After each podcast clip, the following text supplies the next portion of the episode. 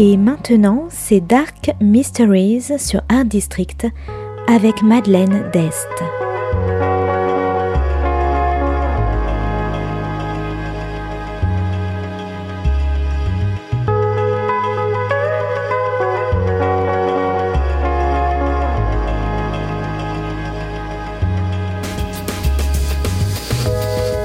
Welcome to Dark Mysteries, a book review show devoted to crime, mysteries, thrillers, and the dark side of human nature. I'm Madeline Diaz. Join me as I talk about great books in the crime and mystery genre. Today's book is Mexican Gothic by Silvia Moreno Garcia. Published by Del Rey Books in 2020, today's book is all about spooky houses, power, and ghosts.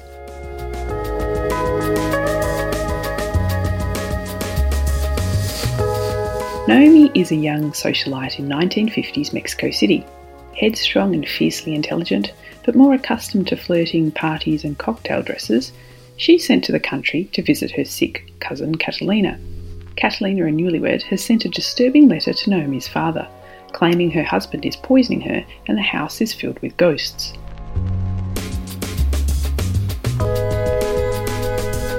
Armed with her anthropology texts, Naomi heads to find out what is going on.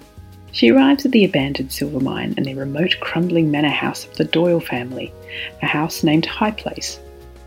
High Place is cold and uninviting, filled with strange rules and shabby furniture, and the family do their best to stop Naomi from speaking with her cousin. Catalina's new husband is both menacing and sexy. The patriarch holds the family under an iron rule, and the house itself is filled with the tales of the tragedies of the Doyle family.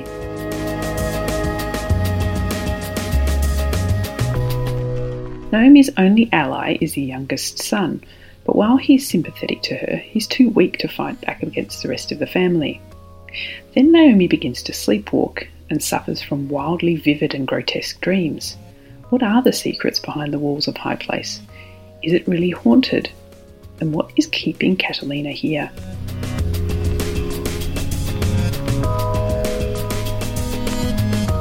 Mexican Gothic is a high Gothic novel with all the usual trappings a spooky house, strange supernatural happenings, and family secrets. High Place is set on a hill, often surrounded by mist with its own family cemetery. The family has fallen on bad times, and the house is riddled with mould. But despite their poverty, the English born and speaking Doyle family still assert their superiority and look down on the dark skinned Naomi and her cousin. The patriarch often tries to have strange conversations with Naomi about eugenics. Unfortunately, cut off from the rest of the world, Naomi finds herself powerless against the family.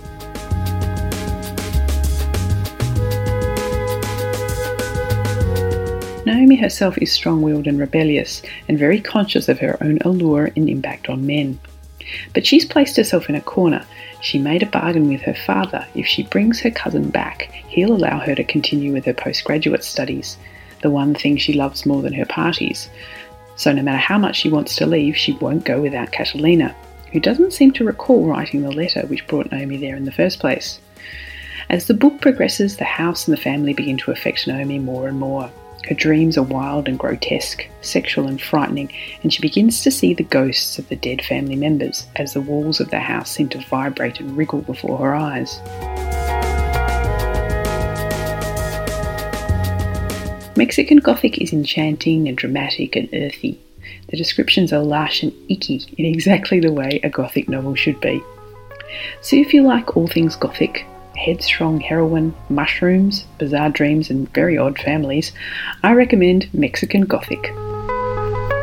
Thanks for listening to Dark Mysteries. If you have any feedback or want to say hello, you can contact me at Art District Radio by email at mde at artdistrict-radio.com. Or if you'd like to listen to past reviews, please go to artdistrictradio.com forward slash podcasts.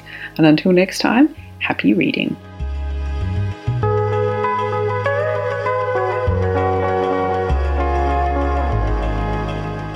C'était Dark Mysteries sur Art District, la chronique en anglais de Madeleine Dest qui nous vient directement d'Australie.